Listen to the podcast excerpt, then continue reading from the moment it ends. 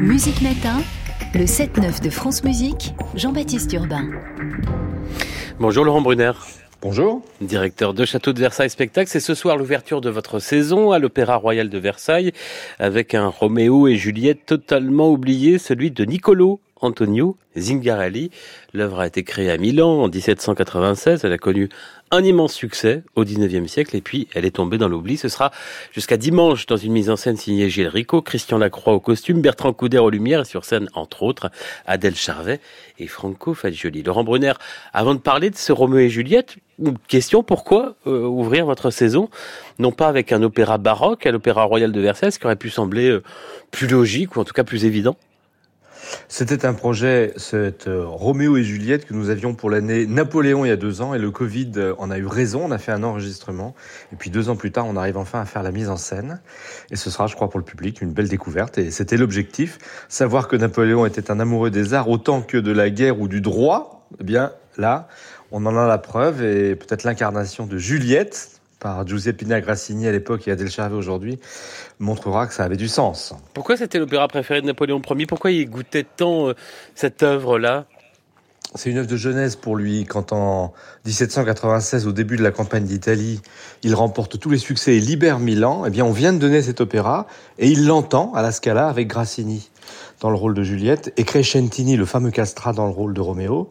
Et il est ébloui. Mais même s'il a tout de suite une affection pour Grassini, il vient de se marier avec Joséphine. Alors ça calme. Mais quand il revient en 1800, le soir de Marengo, elle lui chante la Marseillaise à la Scala. Et là, eh bien, elle est dans son lit le soir même, elle devient sa maîtresse.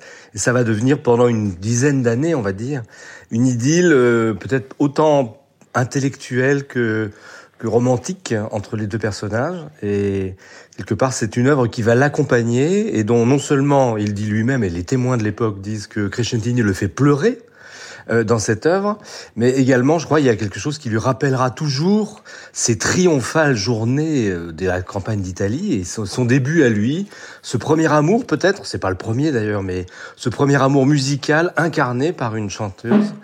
Et euh, je crois que là, il y a un objectif global euh, qui fait que c'est sans doute, oui, l'opéra préféré de Napoléon, vu le nombre de fois il l'a entendu, fait jouer, les interprètes qui s'est attaché directement à lui-même, le compositeur, euh, la soprano, le castrat, tout le monde a été littéralement happé dans l'orbe napoléonienne pendant une grosse décennie, c'est assez rare. Alors, il y a le goût de Napoléon Ier, Laurent Brunner, mais il y a le vôtre, le nôtre. Est-ce que ça vaut le coup de remonter cet opéra rare de la toute, toute fin du XVIIIe siècle Et au-delà de ça, qu'est-ce qui caractérise euh, cet opéra, mais aussi cette musique de Zingarelli?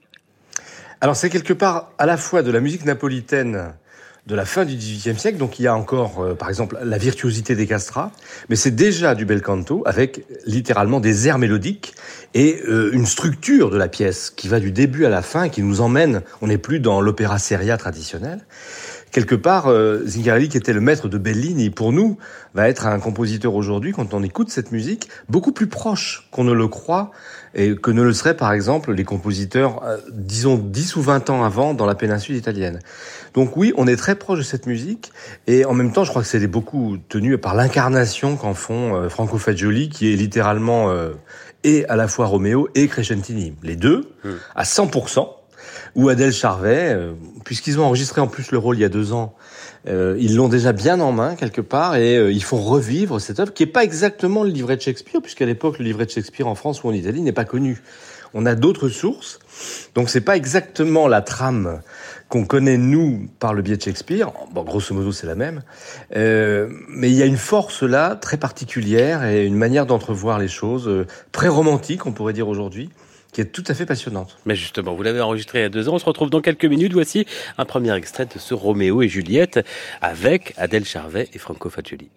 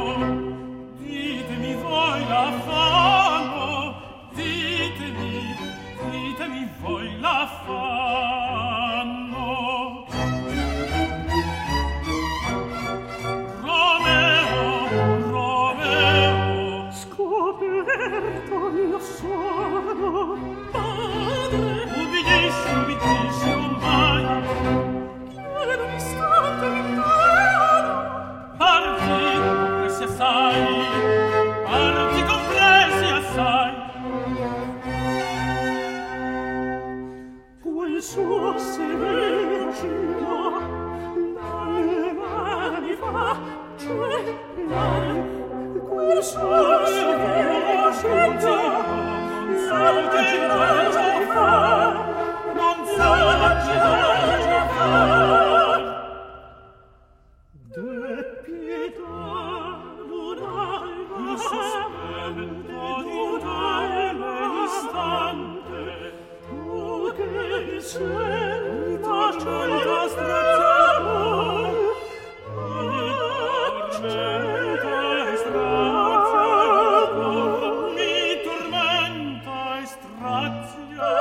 say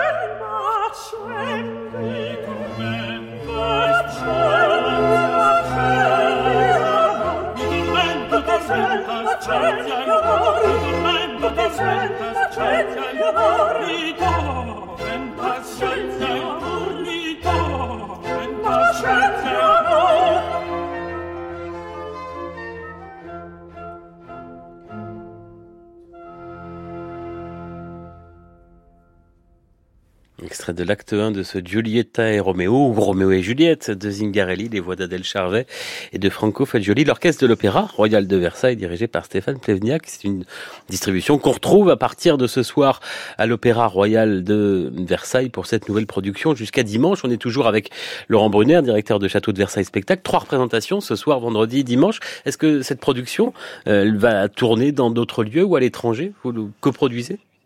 Ah bah j'espère. Bon, j'ai peut-être été un peu le seul à avoir le courage ou l'audace euh, ou la folie de monter cette œuvre totalement inconnue. Donc c'est plus difficile que si ça avait été, par exemple, les Capulet et les Montaigu de Bellini, qui mm. est qui vient après elle et la remplace quelque part au répertoire. Euh, mais non, j'espère que ça tournera. Pour l'instant, on l'a monté parce qu'on s'est dit que ça avait du sens, tout simplement. Et pour le public, ça en aura. Et c'est ça l'essentiel. Après, évidemment, c'est toujours plus difficile d'imaginer que d'autres le feront mais nous sommes tout à fait prêts à emmener euh, ce projet un peu partout. Bon, bah, c'est dit sur l'antenne de France Musique, alors que de nombreuses maisons lyriques réduisent leur voilure avec moins de spectacles. Vous allez présenter, vous, au total, quatre nouvelles productions scéniques cette saison. C'est autant, c'est plus que les années précédentes? On va dire que c'est peut-être un peu plus en production autonome, mais avant on était beaucoup en coproduction, donc bon, l'équilibre global est à peu près le même. Euh, simplement, la réalité pour chaque maison est différente. La nôtre, par exemple, n'a pas de force permanente aussi considérable que la plupart des opéras, qui ont un orchestre, un ballet, une grosse force administrative. Euh, nous avons plutôt, nous, euh, on va dire pas tout ça. On a bien une force administrative, mais si on parle d'orchestre ou de chœur ou de ballet, ils sont intermittents et ils viennent sur des projets très ponctuels.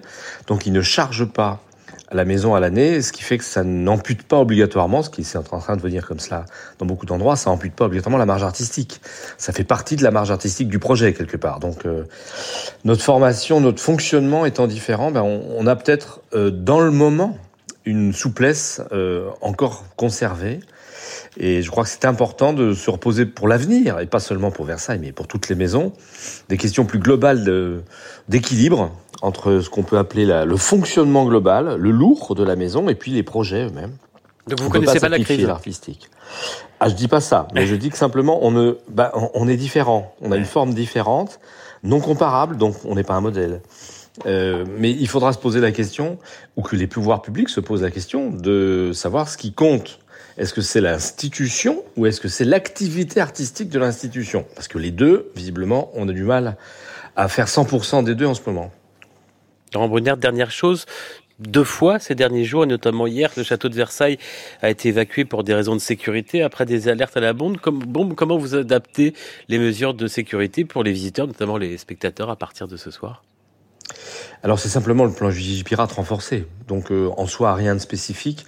Les alertes dont vous parlez, euh, l'une était un coup de téléphone malveillant et l'autre euh, un truc abandonné qu'on appelle colis mmh. colis suspect et qui oblige euh, globalement, surtout en ce moment, à se poser la question d'évacuation. Mais c'est pas un endroit, euh, je crois, plus dangereux en soi ou plus visé par le terrorisme qu'un autre. En tout cas, pas plus que la majorité des grands lieux où on accueille du public en journée ou en soirée. Euh, je crois simplement que chacun d'entre nous doit être vigilant et, par exemple, ne pas amener inutilement euh, des bagages ou ne pas les oublier. bref, prendre soin, comme on l'a fait pendant plusieurs années, depuis quasiment sept ans, euh, de notre vie personnelle et de la vie des autres, en se disant que oui, tout, a, tout peut arriver et peut-être ne pas donner prise, alors soit à l'affolement, soit tout simplement à une nécessité de sécurité qui nous emmènerait un peu bah, dans des difficultés, comme on en a connu ces deux jours-ci. Mais je pense que là, maintenant, euh, ça y est, on est rodé à nouveau. Donc, euh, on saura faire la part des choses. Et l'essentiel étant la musique, en tout cas ce soir. Et mm. pour nous, eh bien, nous la jouerons. Rendez-vous au château de Versailles dès ce soir à l'Opéra Royal. Euh, Laurent Brunner, directeur de Château de Versailles Spectacle, c'est jusqu'à dimanche, hein, il y a trois représentations en tout. Et puis bah, comme il y a ce disque, on va pas s'en priver, on va écouter un extrait de la fin de l'acte 2. Merci beaucoup. Merci à vous.